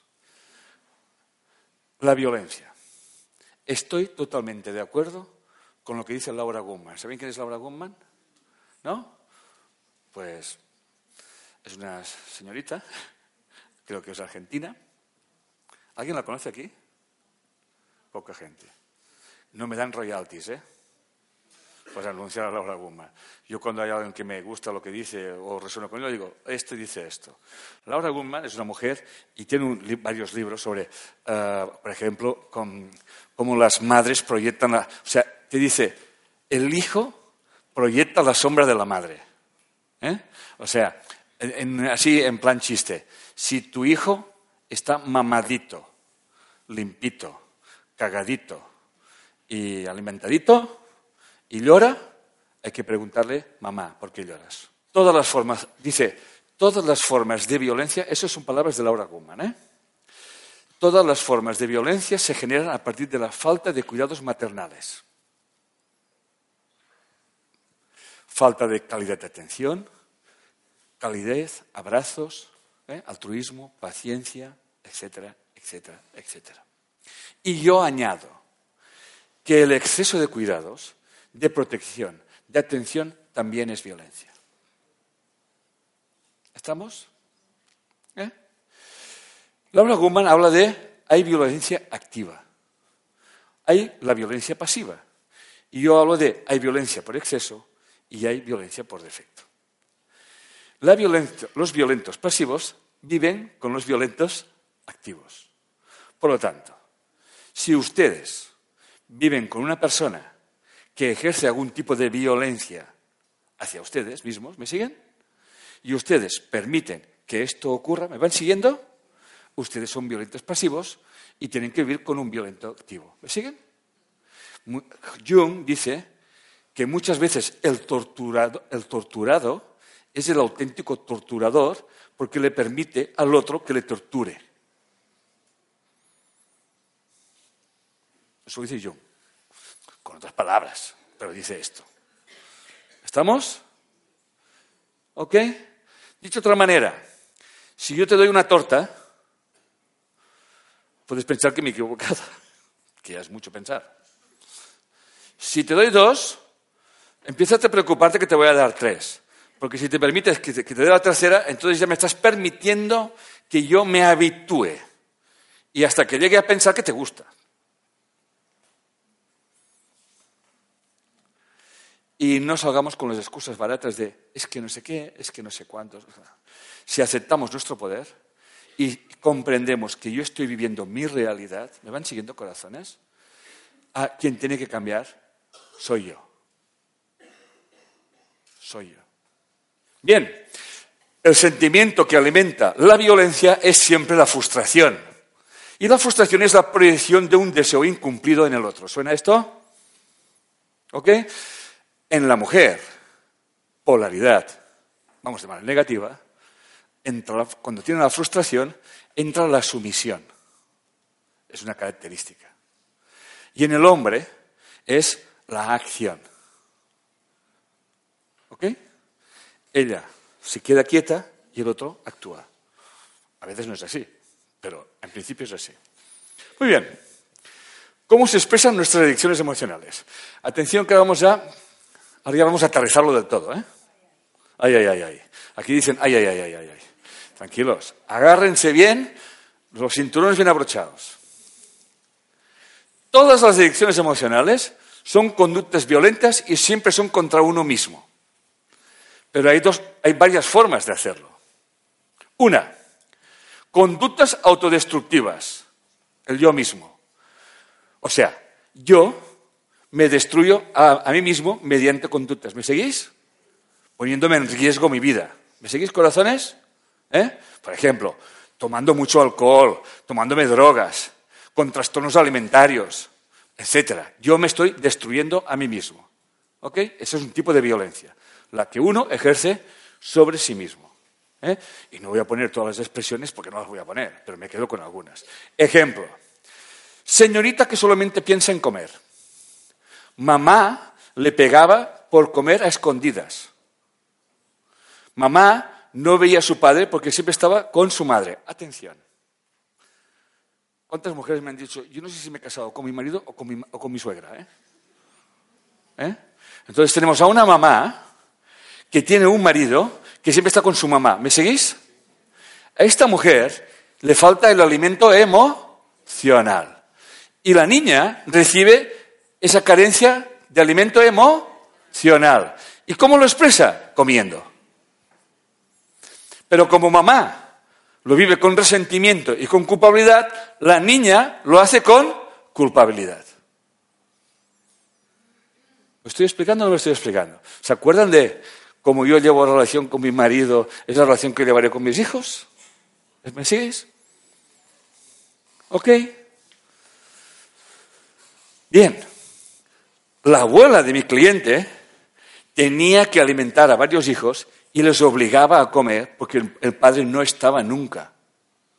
¿Eh? Y entonces la mujer decía, comer con lo que me cuesta ganar para que podáis comer. Y no permitía, no permitía que dejaran nada en el plato. Y si a alguien se le ocurría dejar algo en el plato, ¿sabes lo que hacía la abuela? Le pegaba. Volvemos a tener una mujer con carencia de macho que tiene que al sobrealimentar o vive la necesidad de alimentar a sus hijos y los hijos viven el alimento como una violencia. Comer, para mi cliente, y lo dijo así, comer es como si me castigara. ¿Lo estoy explicando? No puedo entrar en más detalles, como comprenderán, eso tiene su, su historia. Solamente estoy sacando las historias. Bien, mediante las drogas, como una forma de huida, con las conductas tóxicas de alcohol, siempre hay unas Mirar, si yo, he visto a 200 personas con problemas de alcohol, todos tienen la misma característica, mamá sobreprotectora. Y padre ausente, ausente, ausente, ausente. Todos. He visto un montón. Y he, cotejado con mis colegas y con otras personas y normalmente es así esto. ¿eh? Es como que hay una inmadurez emocional. Estoy tan sobreprotegido, tan, tan sobrecuidado, que cuando tengo una pequeña frustración, tengo que huir. Y una forma de huir, ¿cuál es? Las drogas. Conductas, atención, ¿eh? que vamos a, a rizar más el rizo. Conductas que buscan ser destruidos a través del otro. Por ejemplo, mediante el cuidado excesivo de los demás. Porque cuidar a los demás me impide vivir mi propia vida. ¿Os suena esto? Uh. No os podéis imaginar cuántas decenas de personas, casi todas mujeres, que no viven sus vidas porque deben de, tienen que cuidar a quien no. No es un tema de cuidar a sus padres, es que cuidan al asqueroso de mi padre alcohólico frases de ellas. ¿Entendéis? El tema no es cuidar a tu padre o cuidar a tu madre. ¿Me estoy explicando? El tema es cuando yo estoy haciendo algo que me obligo a hacer y encima a un cabrón de mierda, pum, porque mi padre no sé qué, me pegaba, etcétera, etcétera. Yo he oído de todo. Mujeres que no viven su vida. Es otra forma de violencia. ¿Me seguís? Ejemplo, mujer con madre depresiva padre alcohólico y sus tres hermanos también. Escúchame bien, ¿eh? Y tenía una vocación. ¿eh? Ella se cuidaba, era enfermera y se cuidaba de gente, o sea, su trabajo era cuidar de gente con drogadicciones. ¿Entendéis? Y... ¿Ha resonado algo, cariño? ¿Eh? Ah, bien. Pues esto es una buena señal. Porque se están desconectando cositas, ¿eh, cariño? O sea que tú bosteza. ¿eh? No pasa nada. Y entonces, ella, fíjense el cuadro, ella es la hija mayor. Padre alcohólico, madre depresiva, tres hermanos varones alcohólicos y ella los cuidaba todo el mundo. Esto es otra forma de violencia. Porque esto no puede ser. Tú tienes que vivir tu vida. Nadie puede condicionar eso, y menos obligarte a hacerlo. Pero nadie tampoco está diciendo que tú no tengas que cuidar a alguien. Eso me estoy explicando, ¿eh? porque aquí la gente se toma cosas de Guatemala a Guatapeor. ¿eh? O sea, si no son blancas, son negras. Y entre blanca y negro hay un montón de matices. Pero al final siempre es la historia que yo me obligo a hacer.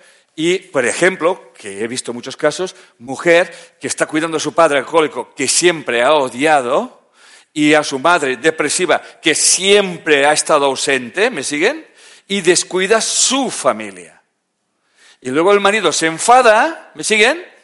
Y va a una reunión de eh, señoras eh, que sufren violencia y es que mi marido me grita. Muy bien. ¿Cómo se expresan nuestras elecciones? Y todas se rigen por la misma ley. Yo quiero que los demás me quieran como a mí me gustaría que me quisieran. ¿Suena esto? Contundente. Muy bien, ya vamos a casa si habéis comprendido eso. ¿eh? De hecho, lo hacemos muy sutil, ¿eh? Muy sutil, ¿eh? Pero no lo podemos hacer. O sea, cuando, por ejemplo, una hija que tiene una relación con su madre como de aceite y agua. ¿Vale? Invisibles. Y siempre juntas. Pero no mezcladas. Juntas. Y ella enfadada porque o su madre la llama o su madre no la llama. Es igual, la cuestión es estar enfadados. ¿Estamos? Y, y, lo que ella se obliga a cuidar a su madre o estar con su madre, pero la, le dice, tiene un gran resentimiento contra su madre. Y el resentimiento es lo mismo. Yo me encadeno a mi madre o yo me siento encadenada por mi madre porque estoy esperando que mi madre haga aquello que espero que haga. Y yo le contesto, tu madre, cariño, te ama. Y te ama, pero te ama como sabe. ¿Me seguís? No sabe más. Seguro que te ama, como sabe.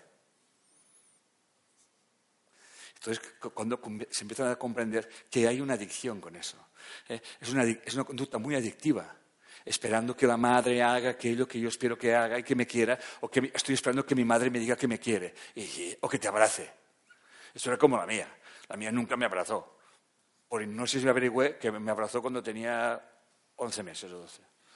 Y no me abrazó nunca más. Pero cuando comprendes, liberas y agradeces, porque gracias a esa experiencia ha sido muy importante para que yo la transformara y esté donde estoy ahora. ¿Me seguís? Comprender. A mi madre me ha llevado a comprender a todas las madres. Por eso no acepto yo que no haya madres que no quieran a sus hijos. Es no computable. ¿Me seguís? Habrá madres que tienen que vivir experiencias muy dolorosas, muy traumáticas, y eso no se puede juzgar. Aquí no estamos para juzgar. ¿Sí? Porque si todo empezó con Adán y Eva, si todo empezó con el hombre y la mujer, si perdonamos a nuestras madres, si comprendemos a nuestras madres, si nos ponemos en la piel de nuestras madres, estamos liberando a toda, a toda ni Eva. ¿Estamos? Porque la información es la misma. ¿Queda claro esto? ¿Me vais siguiendo, corazones? De hecho, yo como hombre digo que ser madre es uno de los roles más duros que hay. ¿Eh? Y los hombres deberíamos de comprenderla, como mínimo. ¿Ok? La mujer necesita muy poco. Que se le un chuchonchito, ¿eh? detallitos y cositas, ¿no? Que los hombres pasamos. Pero bueno, a ver si hoy en día los hombres han mejorado mucho. ¿eh? Bien, ejemplos de hijos e hijas que se quejan de sus padres, pero siempre están atentos a la más mínima demanda de estos. Se piensan que sus padres los tienen atrapados, pero en realidad soy yo que tengo, escúcheme bien por favor esto, que eso es muy importante, soy yo que tengo atrapado a mis padres porque yo estoy demandándoles inconscientemente, ¿me siguen? Que ellos me den aquello que yo pienso que me tienen que dar. ¿Me siguen? Ellos, en su inconsciente, reciben eso, se sienten culpables, ¿me siguen? Y entonces como que están haciendo cosas, pero no saben qué están haciendo y se van haciendo mal. Y el inconsciente actúa. Y vemos dos relaciones adictivas. Yo sé que esto da para mucho. Pero quédense con la esencia, que estamos haciendo una, conferencia. ¿eh? Pero supongo que me estoy explicando, ¿verdad que sí? Muy bien. Entonces, todas se alimentan de creencias irracionales basadas en la tengo que y debo de. La emoción que lo sustenta es el miedo, la ausencia, el sentimiento de soledad, no saber vivir sin el otro. ¿Suena esto? Esto es el pensamiento original, que se basa en creer que yo estoy separado de la divinidad. ¿Estamos? La, la creencia de que yo estoy, que es posible estar solo. Yo me puedo sentir solo. Estar solo es imposible. ¿Estamos? Toda adicción emocional es un vacío de sí mismo. Por eso, cuando yo me siento vacío, me convierto en un agujero negro. Y por mucho que me den, me lo trago todo. ¿Suena esto? ¿Va siguiendo? ¿Eh? Es, es algo, atrapa. De hecho, es algo muy cansado. Muy cansado sobre todo para los que están al lado. Entonces, por eso hay que alejarse para permitir que otra persona se retroalimente a sí misma. Muy bien. Modalidades de violencia. Algunas. Una, estar enfermo una vez y otra también. ¿Suena esto? Como me dijo uno, le pregunto yo a una, ¿qué tal con tu madre? dice, uy, con mi madre muy bien. Que son mentirosos los terrícolas. ¿eh? Dice, con mi madre muy bien. Digo, ¿sí? Dice, lástima que viva debajo de ella. Digo, ah, que no estabas tan bien. Así es como funcionamos tú. Primero, ah, no, todo bien. Lástima que viva. ¿Y eso por qué lo dices? Dice, porque mi mamá siempre está enferma. Y ella está atrapada. Pero eso no se lo permite reconocer. ¿Me seguís? Por eso ella está enferma, físicamente. Porque está en plena incoherencia. No se trata de estar con tu madre, o no. Se trata de si quieres estar o no quieres estar. Preocuparse de todo el mundo, vivir la vida de los demás, el exceso de dar cuidados, se proyecta con el exceso de cuidar a los demás. Mujer, eso es, un caso, ¿eh? mujer que recoge perros y gatos de la calle y de paso también lleva personas a su casa para cuidarlas. Sí, eh, la historia es que me viene una chica y que tiene insomnio. Y me dicen, y yo escucho tonto de mí, que tiene un problema de, coco. Bueno, yo, que más que menos, empezando por mí, estamos muy finos, ¿no? Pero bueno. ¿eh? Eh, yo, a la que escucho un poquito, le digo, no, aquí quien tiene que ir al psiquiatra es tu madre. o sea, fíjense bien, ella no duerme, porque está atrapada en cuidar a su madre. Pero su madre cuida a perros y a gatos en su casa. Pero no os penséis que tiene dos o tres. ¿eh? No, no. En aquellos momentos que la estaba consultando, tenía dos perros y ocho gatos. ¿Me seguís? ¿Estamos? Y claro, ella no dormía, porque se tenía que ocupar de su madre, de los perros y de los gatos. Y de paso, si traía algún mendigo de la calle, también. También, sí, sí. Estaba en esa mujer, esa mujer, obviamente, todo tiene una explicación. Esa mujer tenía una gran carencia de madre, o sea, pero un vacío total. Creo que se murió cuando era muy pequeña, se fue en casa de no sé quién la cuidaba, total, que esa mujer tenía un gran exceso de, necesitaba que, que se la cuidaran, ¿sí? ¿Me siguen o no me siguen? Entonces ella proyectaba esa necesidad de que la hubiesen cuidado, cuidando. ¿Por qué les explico esto? Observen sus excesos. Observenlos. Porque su exceso en hacer algo es la proyección de una carencia que tienen en su inconsciente. ¿Me estoy explicando? El que sea bueno y malo es un juicio. ¿Queda claro? Esto es un juicio. Yo no digo que sea ni bueno ni malo, pero aquí hay un sufrimiento, por tanto hay que trabajarlo. Mujer, atención, que tiene dos hijos de diferentes padres. Se queja de que su pareja es como otro hijo. O sea, que tiene tres. ¿eh? Este abusa de su hija, no la que es de él, sino del otro, con tocamientos y ella, sabiéndolo, sigue con la relación. ¿Que la matamos? No. Tiene una gran carencia afectiva por parte de su madre. Y su consulta es porque le estirparon el útero.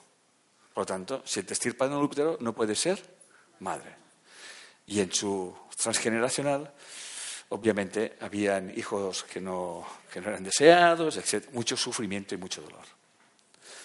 No entro en detalles, porque no quiero entrar en detalles, solamente para que vean que toda nuestra conducta nuestra, nuestra conducta, lo que hacemos normalmente, sobre todo cuando nos, sentimos atrapados, eh, en eso estamos, ¿eh? cuando me, sigo, me, siento atrapado en una relación, me siento atrapado en unos cuidados. ¿Me van siguiendo lo que estoy explicando?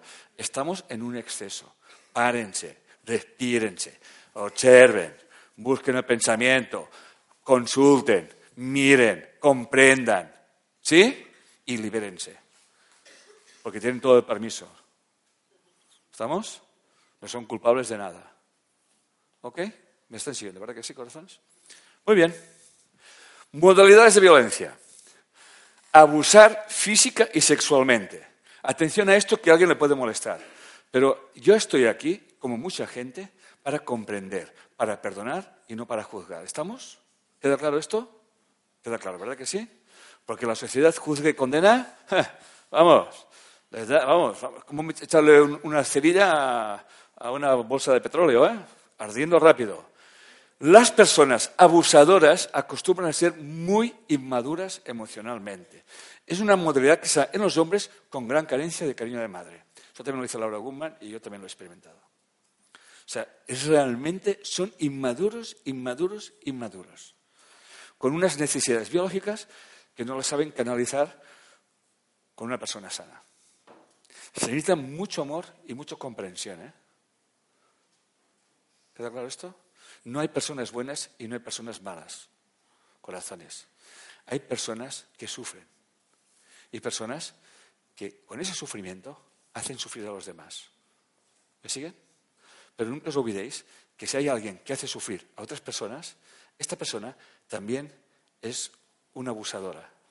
Todo se junta. Es así. Y me podéis preguntar, ¿Y qué culpa tiene el niño? ¿Qué culpa tiene la niña? Culpa ninguna. Pero esta persona también lleva una información, ¿me seguís? Una resonancia de abusos más arriba, ¿me seguís?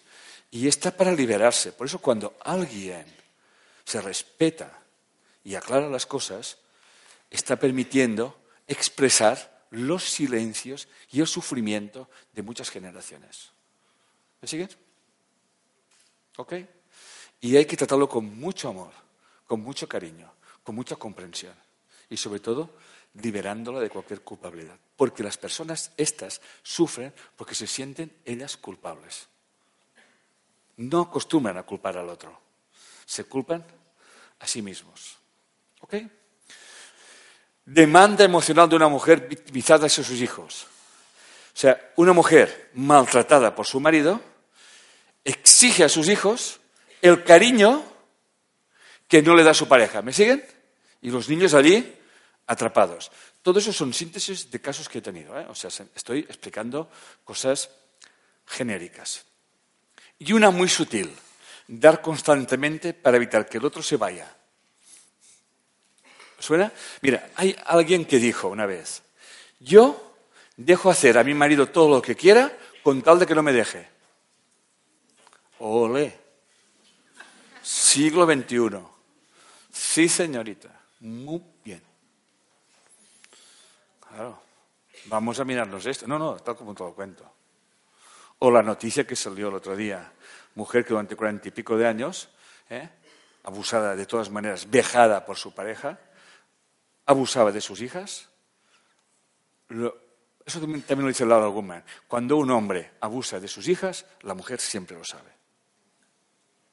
Siempre lo sabe. Y eso lo dice una mujer, no lo dice un hombre. ¿eh? Siempre lo sabe. Y esa mujer tiene mucha experiencia con esas historias. Muchas. Pero cuando el niño, su hijo, se ahorca, entonces ella mata a su marido. Pero pasaron cuarenta y pico de años. Otro exceso. Seguimos con las modalidades de la violencia. Las alianzas. Esto es otro tipo de violencia. Tú sufres, yo sufro, nos tomamos un café y venga, a sufrir. ¿Eh? ¿Me siguen? A sufrir. Venga, vamos a sufrir todos aquí. Entonces estamos en la violencia invisible de pobrecita, pobrecito. ¿Me siguen? Yo ya sé que la conferencia de hoy he dicho que iba a escocer, ¿o no lo he avisado yo eso? El que avisa no es. Pero le estoy poniendo mucho cariño y mucho amor, como están viendo. Yo no estoy hablando de culpables. Pero claro, ahora mismo estoy hablando de perdón, de comprensión. Y entiendo perfectamente que hay gente que no lo entienda. ¿Me seguís? Lo entiendo. Perfecto, no pasa nada. Porque el victimismo es el, es el virus que alimenta la adicción. La creencia de que mi sufrimiento, la culpa la tiene el otro. ¿Me sigue? Y eso es deporte nacional en todos los países del mundo. ¿Eh? Mujer, esa la he explicado, que se queja de que su marido siempre está trabajando y que no se ocupa de ella. Ella tiene depresiones desde hace mucho tiempo. Él la anima a, cuidarse. Ella se ocupa de su madre, siempre depresiva, y de su padre, alcohólico. Su pasividad y victimismo es una violencia contra el marido. ¿Me sigue? Y el marido se, se enfurece y se enfada y le grita. Pero la ama. Yo me he casado contigo, quiero que estés conmigo. ¿Me seguís? Pero ella va a un grupo de mujeres, personas que piensan como yo. Eso es una violencia. Laura Gutman y un servidor, por mi experiencia clínica, pensamos que muchas depresiones suelen ser también enfermedades de las cuales tenemos permiso legítimo de, pedir, pedir y pedir. El depresivo es un violento pasivo. Cuando yo hablo de depresión, razones, no estoy hablando de que se te ha muerto un ser querido y estás deprimido, ¿entendéis? Eh? Esto es una depresión biológica normal. Necesitas su duelo, su tiempo. Pero el depresivo que dices, preguntas, es que se me murió mi padre hace 25 años, y dice, hombre, pues entiérralo ya. Entiérralo ya. ¿Estamos? Es una demanda. Es, es, un agujero negro. De hecho, un curso de milagros le llama que el dios de la enfermedad es la depresión. Es como sentirte aislado de todos. ¿Estamos? Y repito, no estoy hablando de la depresión biológica de Obviamente hay muchas personas que nacen depresivas, tienen depresión toda su vida y son depresiones que tampoco son de ellas. ¿Me estoy explicando lo que quiero decir? ¿Eh? Yo he conocido, yo conocí a una chica, fue una experiencia, me acuerdo ahora mismo y doy gracias a la vida por, darme por recordármelo, ¿no? Yo le llamo la hija del general. Esa chica viene a decirme, bueno, entra en mi consulta, digo, no me digas nada, ¿eh? Tranquila, lo llevas escrito de aquí hasta los pies.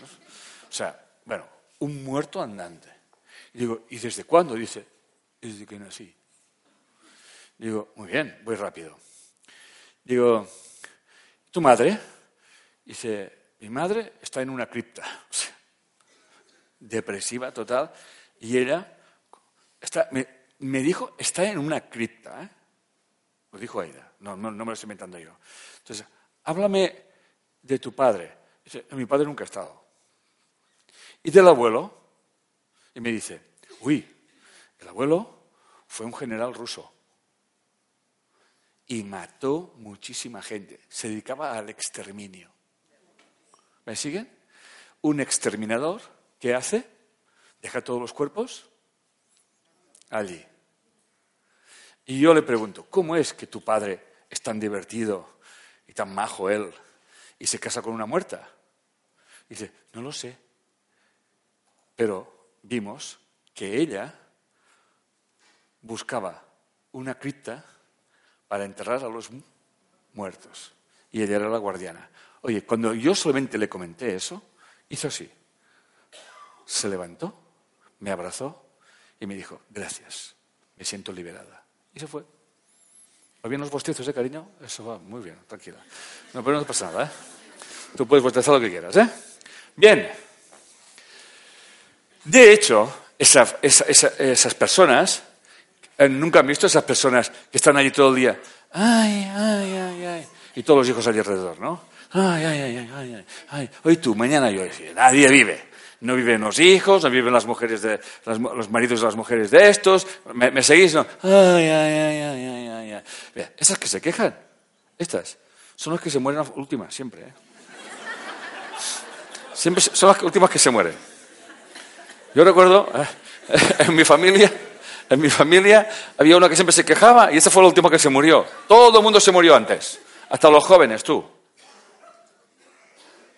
Bien, corazones, estamos terminando. La transmutación. Ahora hemos, bueno, os he metido en densidad, ¿de acuerdo? ¿Eh? He ido. Podría meteros un poquito más, ¿eh? pero ya está bien. ¿Os he hecho pensar? ¿Os he hecho tomar conciencia de cositas? No pretendo nada más. Vamos a transmutar todo eso. ¿Sí? Vamos a dejar de jugar a la polaridad. Eso está bien, eso está mal, es que es mi padre, es que mi madre, mira a mi hermano que no la cuida, y yo sí, y tú para qué la cuidas, y tú para qué si no la cuido, y no la va a cuidar, y todas esas historias. ¿eh? Fuera, se acabó. ¿Sí? Muy bien. Los demás son siempre espejos. En los demás vemos nuestras luces y nuestras sombras. Buscamos en los demás sentirnos completos. No olvidemos que vivimos en la dualidad, en la creencia de la separación. Cuando tengas superado una situación y la hayas integrado en ti, cuando veas a los demás, no te será indiferente. Mientras lo que sigas viendo te da un no sé qué, tal. Mirad, ¿nunca os habéis dado cuenta de que hay situaciones que se os van repitiendo? Y dices, hostia, qué mala suerte que tengo tú. No, no, no, no. Aquí está San Pedro trabajando como un cabrón. Enviándote circunstancias una y otra vez para que tú perdones esta situación. ¿Estamos? Un curso de menores dice, a lo que tú llamas pruebas, no son pruebas, porque Dios no te prueba. Se te envían las mismas circunstancias para que tú ejerzas el perdón, para que puedas seguir. Dicho de otra manera, aquello que no perdonas se te repetirá una y otra vez. La prueba de esto es esto. Yo sí que le he perdonado, pero no olvido, ¿eh? Y sobre todo, cuando pillo a la cuestión, al tema en cuestión, me da un no sé qué, que me pongo no sé cuántos y me no sé no sé qué. ¿eh? ¿Me seguís? Pues no lo ha superado. Tienes que estar en indagación, que es observación sin juicio, que es lo que he explicado desde un principio. Y Nisargadatta Maharaj, creo que se llama así, dice, el sufrimiento es una llamada a la indagación. Todo dolor requiere ser investigado. ¿Eh? Bien. Reflexiones. Reflexiones. Los espejos se emplean para verse la cara. El arte es saber ver el alma. ¿Vamos? ¿Ok? Hasta que el inconsciente no sea consciente, el subconsciente seguirá dirigiendo tu vida y tú le llamarás destino. Carl Gustav Jung. ¿Por qué todo el mundo me dice lo que tengo que hacer? No, este es mi sueño y yo decidiré cómo continuar. Alicia en el País de las Maravillas. ¿Os suena esto? Y seguimos. Sí, ahí está. Tengo que pasar, se refiere al espejo. No, tú eres demasiado grande, impasable. Dirá usted, imposible. No, impasable. Nada es imposible. Que traducido para las mentes terrícolas. Lo que no pasa es nuestro mapa mental. ¿Me seguís? Nuestra forma de ver y entender la vida. Y lo decía Einstein, es más fácil destruir un átomo que una creencia. Y mira que se necesita energía ¿eh? para el átomo, ¿eh? desintegrar un átomo. ¿Estamos? Entonces, en el espejo, yo tengo la oportunidad de verme a mí mismo, pero no verme a mí mismo, sino ver mi alma, lo que tengo que trascender, lo que tengo que sanar. ¿Me seguís? Nada cambia si no cambio yo. Ya estamos terminando. Libera al otro de que te llene tu necesidad. Aprende a observarte. Tus conductas excesivas expresan tu carencia. Es el resumen de todo, ¿ven? Que tu demanda se convierta en tu ofrenda. Convierte toda relación en una oportunidad para conocerte. Tú te relacionas contigo mismo a través de los demás. Cambia tú y cambiará tu universo. Si cambias para cambiar al otro, permanecerás en el problema. En el otro encontrarás tu salvación o tu perdición. El adicto emocional es como un agujero negro. Por mucho que se alimente, siempre quiere más. Llena este agujero de amor y de comprensión hacia ti mismo y proyectalo a todo lo que te rodea. Dando es como se recibe, es la fuente de tu demanda. Reflexión final. No digas no puedo ni en broma, porque el inconsciente no tiene sentido del humor, lo tomará en serio y te lo recordará cada vez que lo intentes. Facundo Cabral. Muchas. Gracias.